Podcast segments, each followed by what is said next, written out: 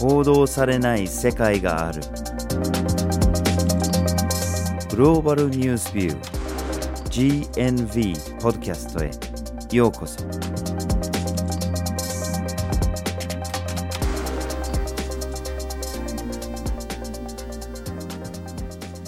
バーチャル・ホーキンスです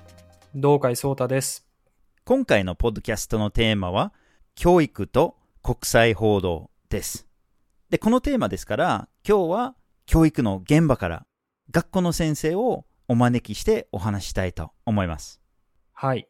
富山県立南都平高等学校で教員をしています。担当科目は地理歴史公民で、一応専門は世界史ということになってます。うん。さらに、道海さんは GNV を立ち上げるメンバーでもありましたよね。そうですね。もう7年前、8年前ぐらいになりますかね。ですね。まあ、こうやって GNV に戻ってきていただき、本当にありがたく思います。はい。こちらこそよろしくお願いします。はい、お願いします。まあ、GNV では、これまでに国際報道を中心に分析してきたんですけれども、でもちろん報道っていうのは世界を知るための一つの情報源にはなっているんだけれども、もう一つの重要な情報源っていうのは当然教育ですよね。子供の時から世界を知る一つのきっかけになってるわけですよね。で、これを別々で見るっていうことはもちろんできるんだけれども、教育が報道に影響を与えるっていうこともありますし、また報道が教育に影響を与えるというふうに言えますよね。まあ、どちらも世界を知るきっかけになりますし、子供から大人まで世界を見る、あるいは世界を理解するレンズを提供する場でもあるというふうに言えるかと思います。なので今日は主に教育の話をするんですけれども、報道と教育がどういうふうに影響し合うのか、どのようにすれば教育も国際報道も改善できるのか、これについて話したいと思います。えそこで今日は報道と教育の接点、世界に関する教育の課題、そして考えられる改善点という3つの視点から考えていこうと思います。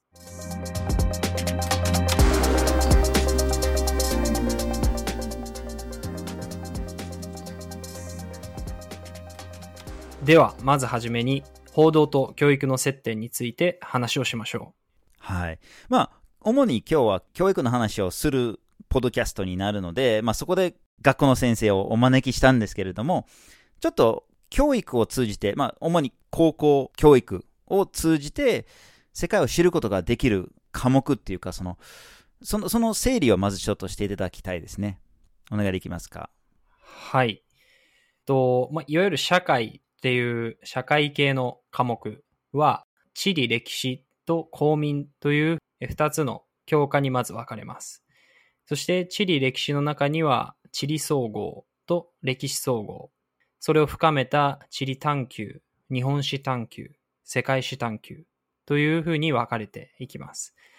で一方、公民科の方は、まずは公共というのを必修科目として学んで、その後倫理や政治経済といった科目に分かれていきます。で、この中でいろんな外国の歴史であるとか、まあ、地理であるとか、そして現在起こっている紛争や国際問題に関する勉強をしていくわけですね。うんうん。これをひっくるめて、小学校、中学校から社会っていうので習ってきたのが、高校ではこういうふうに細かく科目に分かれていくという感じですね。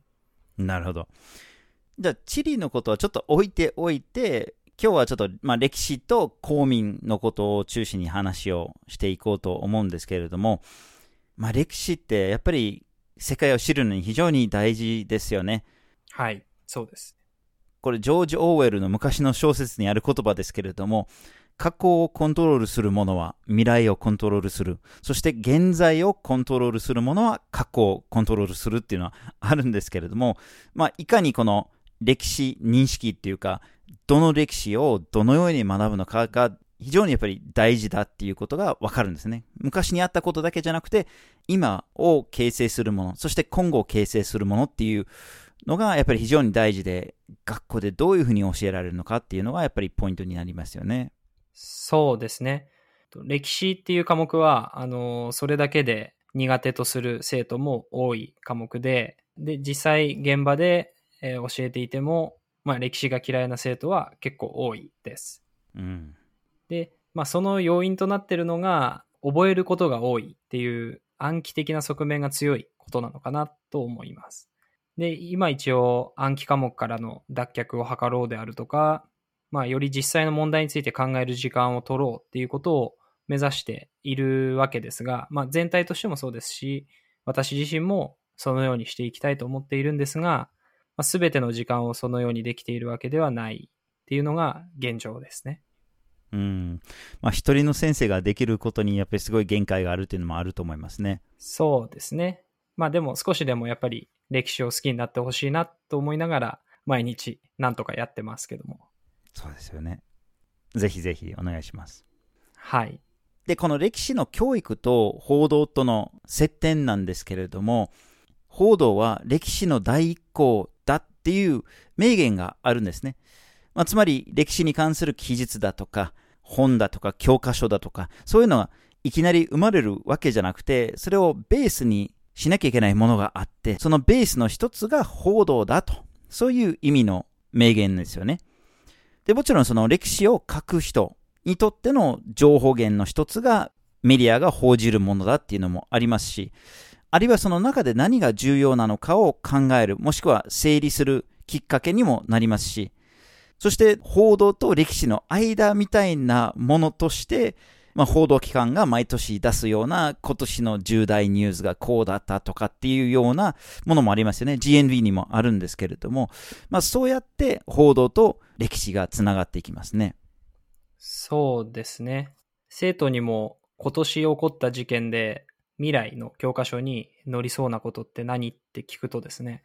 大体こう報道でよくニュースに出たものが、まあ、生徒にとっても目に触れているので、どうしても生徒にとっての情報源が、まあ、報道機関っていうのがあるので、だから生徒の中でも報道と歴史がつながっているっていうふうに思いますね。うんうんうん。そうですよね。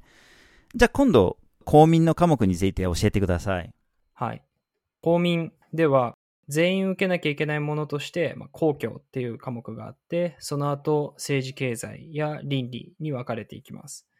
で、主にあの現代の世界で起きている重要な事象や課題について学んでいく科目になります。うんで、例えば、現代社会の諸課題っていうようなテーマで、現代の地域紛争であるとか、気候変動であるとか、まあ、環境問題であるとか、まあ、そういった課題について調べるっていうこともあれば、各国の政治体制であったり、経済の状況といったような観点から、現代の社会について学んでいくっていう科目が設定されてます。そうですよね。まあ、現代の世界の傾向だったり、あるいは世界を動かしている仕組みとか、そういうようなものを学ぶわけですよね。そうですね。じゃあ今度、報道との接点ですけれども、メディアってやっぱり伝えられる情報量って少ないんですよね。まあ、新聞の記事は短いし、テレビのニュースにしても、ネットニュースにしても、やっぱり分量が短いし、読者や視聴者にある程度の背景知識があるっていうのが、どうしても前提になってきますよね。で、そういうような背景知識っていうのが、やっぱり決まった理解というか、決まった見解というか、まあ、こういう世界だって分かってるよねって、その中でこんなことが起きました。こういうことです。こういうふうにつながるんだと。そういう前提がどうしてもあるので、報道は学校で学ぶこととつながる部分があると思います。まあ、両方ともが世界を見るレンズ、あるいは世界を見るレンズを共有すると、そういうようなものがあると思います。そうですね。まあ、もちろんニュースを作る記者とか、あるいはそれを編集する、発信する人、みんながそういうような教育の環境の中で育てられているので、そういうような見解が共有されていると、そういう接点があるんじゃないかなというふうに思います。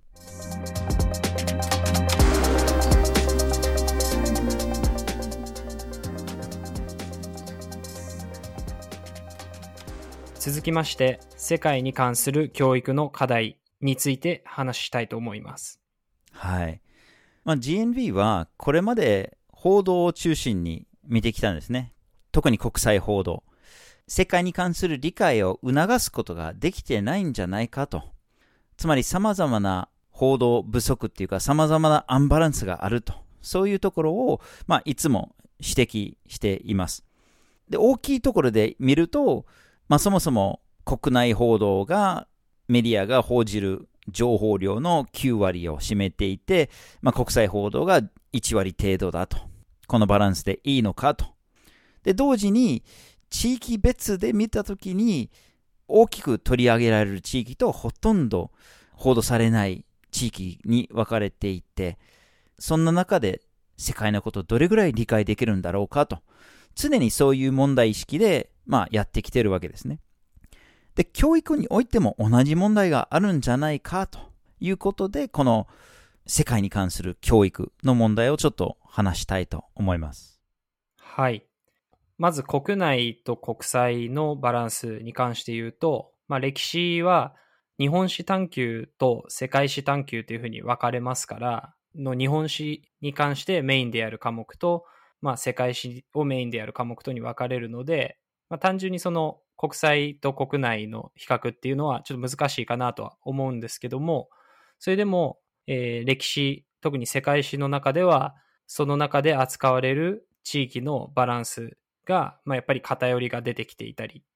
あとは公民科目の中でも現代の地域紛争について紹介するページでは、本当はもっともっとたくさんの紛争があらゆる地域で起こっているのに、結構その報道でよく出されるパレスチナの問題であるとか、ウクライナの問題であるとか、そういうところがどうしてもピックアップされてしまうっていう印象を受けます。うん、うん、うん。で、実は2018年に GNV でこのテーマで調査をして記事も発信したんですね。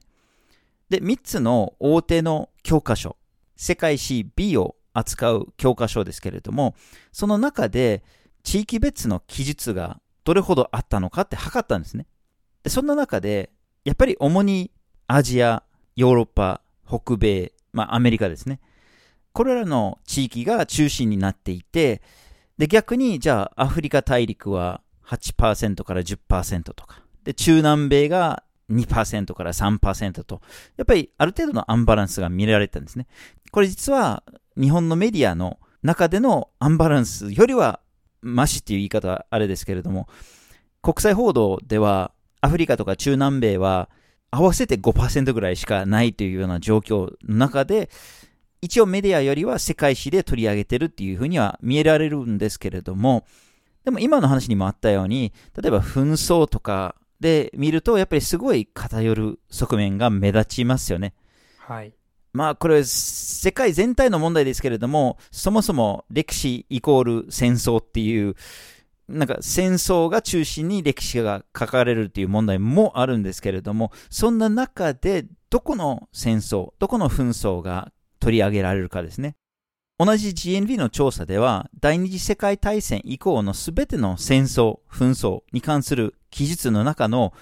16%もが一つの紛争です。イスラエル・パレスチナ紛争についての情報だったんですね。で、逆に、現代世界において最も死者数を出しているアフリカ全体を巻き込むような国際紛争であるコンゴ民主共和国。この紛争に関する言及はなかったんですよね。はい。なので、メディアで見られるような偏りも、やっぱり世界史の教科書にも見られますよね。そうですね。実際に教えている身としても、まあ、なかなかアフリカや、まあ、中南米が主語になってくるような歴史のパートっていうのは少ないように思いますし、まあ、決められた字数の中でやっていくときは、どうしてもそのヨーロッパやアメリカ、そして中国といった歴史が大半を占めてしまうっていうような感じですね。うん。やっぱりある程度教科書に沿ってやらないといけないですもんね。そうですね。まあ、このように進めましょうっていう話はもちろんありますし、教科書をベースに僕も含めて先生方は授業の準備をしてますから、教科書に載ってないことを取り扱おうとすると、まあ、すごく準備に時間がかかってしまうっていうのが現実ですね。うん。でもそれ以前に、じゃあそれ以外のことをやろうと思うと、またその、まあ、労力っていうか、気づきとかって、またそういう問題もまた別にありますよね。そうですね。まあ、ちょっと今回とは別の話になってくるかもしれないですけども、学校の先生を取り巻く労働環境みたいなものは、連日報道されている通り、ちょっと忙しい。ちょっとどころじゃないですね。かなり大変だと思いますが。そうですね。あの、まあ、多忙な中で授業準備もしなきゃいけないっていうふうになると、やっぱり今準備されているもの、書かれているものから準備をしていくっていうふうにはなります。で、あとは、私自身は、たまたま、えー GNV の立ち上げにも携わらせていただいて、こういう世界の見方があるんだっていうのを学んできたわけですけども、まあ、多くの先生方の中では、そもそも世界の歴史にこう見せ方に偏りもあるっていう風な、そこに関する問題意識っていうのはあまり持てていないと思うので、今の歴史で扱われている地域に偏りがあるから、それをなくしていこうとか、あまりこう取り扱われていない地域の歴史も取り上げていこうっていう風に方向転換するには、まあ、そもそもの問題意識がないと難しい。ことではあります。うん、でも当然これは先生個人個人の気づきとかがないと変わらないというのもおかしな話で、これそもそもその教育体制っていうかその教科書を作る側もそうだし、やっぱり文科省のところでの方針っていうのもやっぱり重要になってきますよね。そうですね。多分歴史教育に関する考え方っていうのは、暗記科目からの脱却を図ろうであるとか、そういった方向転換の動きは見られるんですけども、取り扱う地域をこうもっと広げようとかですね、あの偏りをなくそうみたいな動きはやっぱり見られない、あまり変わっていないのかなと思うので、現場の先生一人がこう立ち上がろうとしても、どうしても限界があるとは思います。うんうんうん。で、あとはもうちょっと違う話になってきますけども、いわゆる進学校って呼ばれる学校においては、まあ、大学入試で合格することを目指した、まあ、入試対策を決められた時数の中で確実に進めなきゃいけません。ので、えーそういった学校であればあるほど、教科書ではなかなか扱われていない歴史を勉強しよう、その授業をやろうっていう動きは起きにくいというふうに思いますね。うんまあ、世界についての理解を深めるんじゃなくて、どうやって入試に合格できるかっていうのは最大の目的になりますもんね。そうですね。まあ、やっぱりそこが、まあ、生徒自身も保護者も求めていることであるとすると、なかなか道から外れられないというか、余計なことはできないという空気になるでしょうね。うん。まあやっぱり生徒から求められるってなると、生徒の関心がどこにあるのかっていう話ですよね。これもちろん、進学校とかだけの話じゃないですよね。そうですね。まあ、そもそも生徒がこう海外に関心を持つ、外国の歴史に興味を持つっていうのは、生徒の情報源がどこにあるのかっていう話になってくると思うんですけども、まあ、今の高校生は主にまスマートフォンの中でたくさんの情報を得ると思うんですが、外国に関することっていうのはネットニュースであるとか SNS がその中心になってくると思います。でもそこでやっぱり報道されているもの、扱われているものっていうのは GNV での分析の通り偏りがあるものになってしまうので、えーいきなり例えばアフリカについて話そうとか中南米について話そうっていうふうになってもなかなか興味が最初からあるわけではないので、えースタートが難しいっていうふうに思います。まあ、そこをいかに興味を持たせて授業を進めるかっていうのは、まあ、教員の腕の見せ所っていうふうには思われると思いますけども、まあ、なかなかそれを全ての授業にやるとか、毎日毎日そのような授業を展開するっていうのは、モチベーションもそうですし、労力としても難しいのかなと思います。また繰り返し言いますけど、これもちろん一人の先生の頑張り具合とかじゃなくて、やっぱりその周りのサポート体制も重要になってきますよね。そうですね。なんか一人で頑張ろうとしても、じゃあ、こう、新しい情報をどこから手に入れようかとか、そもそもそういうところから始まってしまうので、えなかなか今までにない取り組みをするっていうのが難しくなってしまうっていう現状にあります。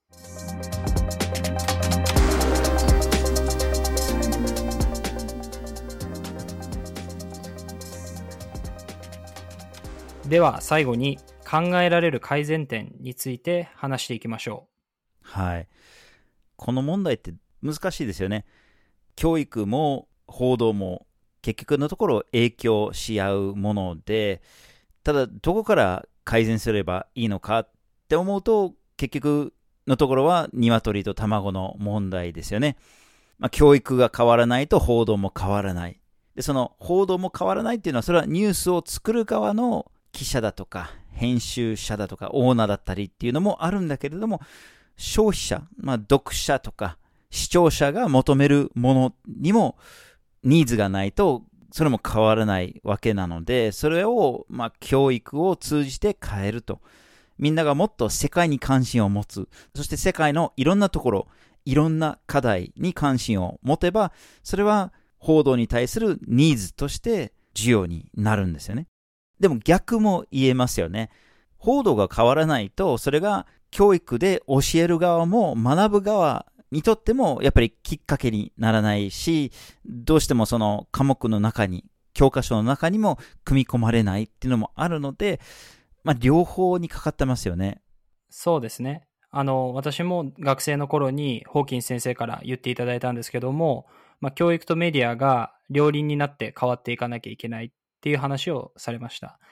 まあ、人々の世界の見方を作っていくものとして、教育もメディアも大きな重要な役割を果たしていくので、えどちらか片方だけが変わるのではなくて、え両方影響し合っている以上は変わっていかなきゃいけないっていうふうに私も思います。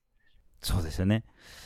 まあだからどうすればいいのかと。はい。まあ今日は教育を中心に話をしているので、まあ教育側から何ができるのかっていうことをちょっと一緒に考えたいなと思います。どうでしょうね？はい。まあ、いろんな課題があるとは思うんですが、まず一つ目に考えられることは、先ほど一人の教員の頑張りではなかなか限界があるって話があったと思うんですけども、まあ、それは今の教科書に取り扱われていないことを新たにやろうとすると、まあ、労力がかかってしまうっていうことだったんですが、まあ、それを解消するために、例えば新しい教材を作るっていうのも考えられるかなと思います。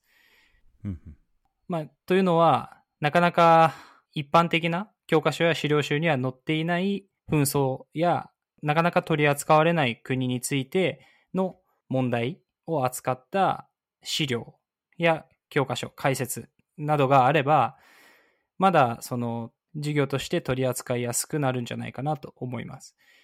でそれはあの、まあ、今はインターネット普及してますし、多くの学校には一人一台のタブレットが支給されていたりもするので、え紙じゃなくても、まあ、動画や、まあ、電子教科書、そういった様々な形のもので教材があるとすごく便利だなと思います。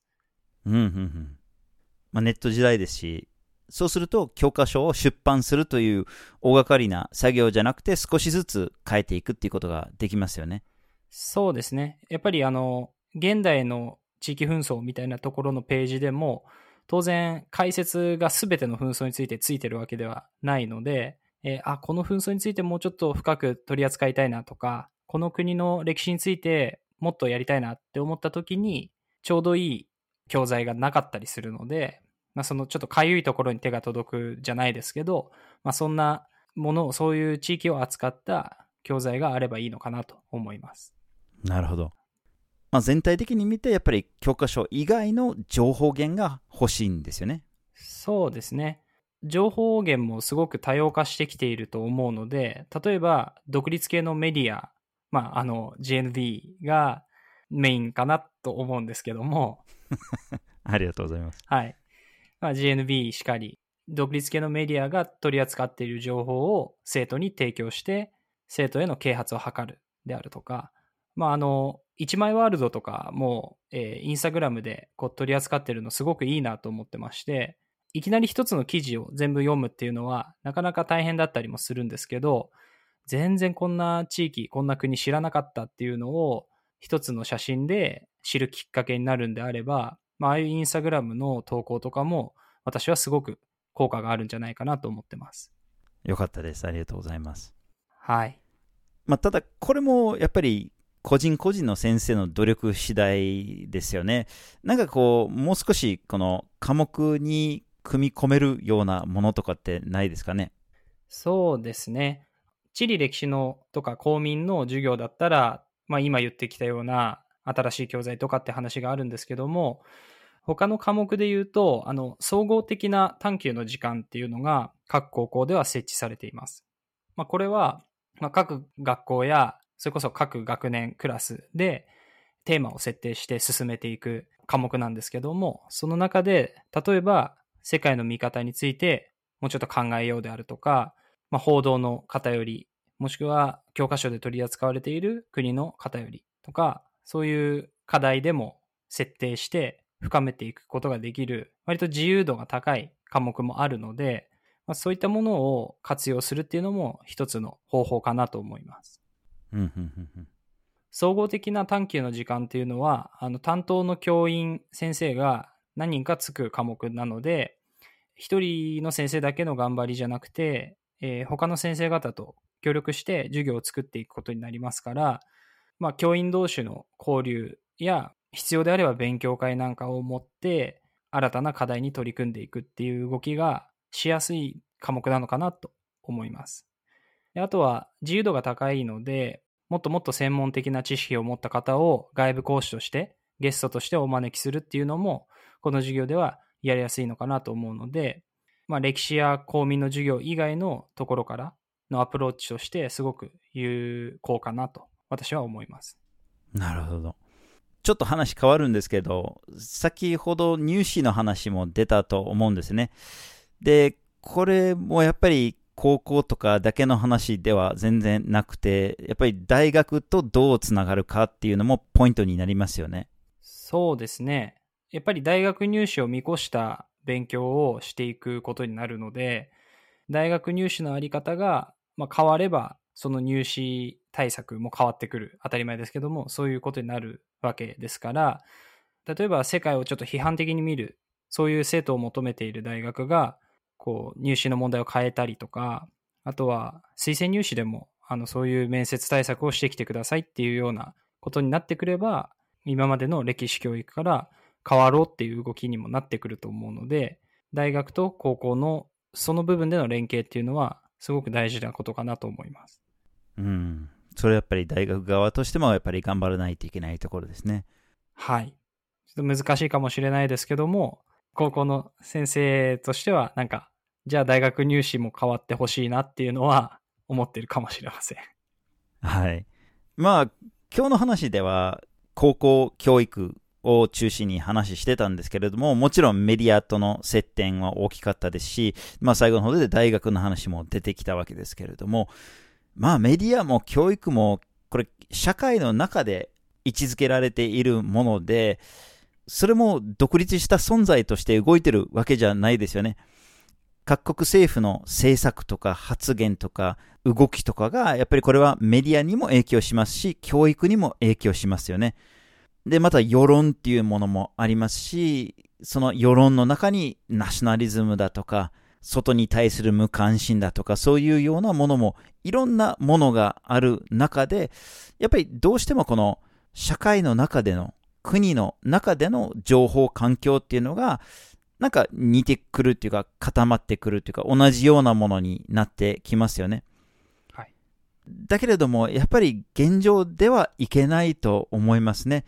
世界がこれだけつながっているのに、世界に対する関心が低い状態っていうこともそうですし、その中での地域別の偏りとかっていうのも、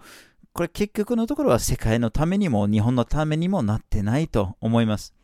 でせっかくネット環境っていうものがあるので、紙でわざわざ一つの教科書を出版しなきゃいけないとか、そういう世界では必ずしもないので、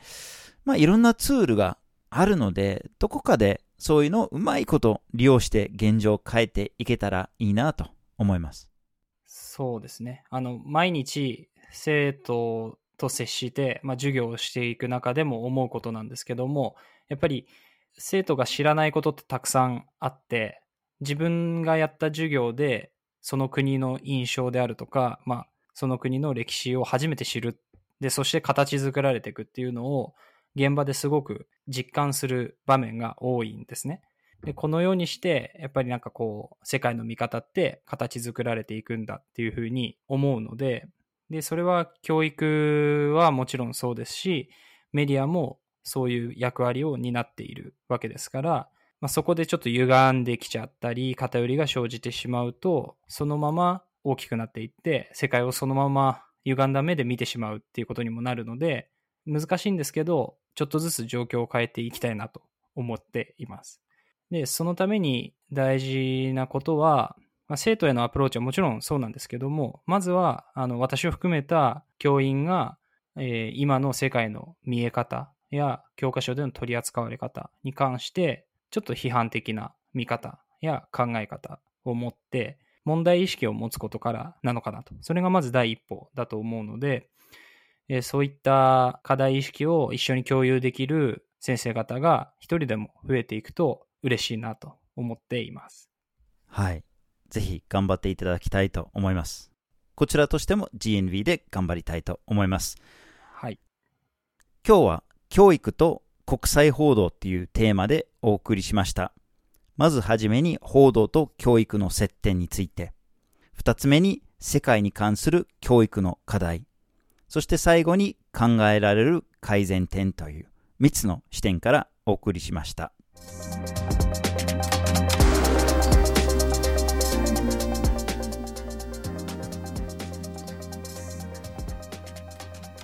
GNV は毎週木曜日19時に新しい記事をアップしています。火曜日と土曜日には1枚ワールドもアップしています。Twitter、Facebook、Instagram でも発信しています。ポッドキャストは毎月第1、第3月曜日に発信します。ぜひフォローしてください。次回もお楽しみに。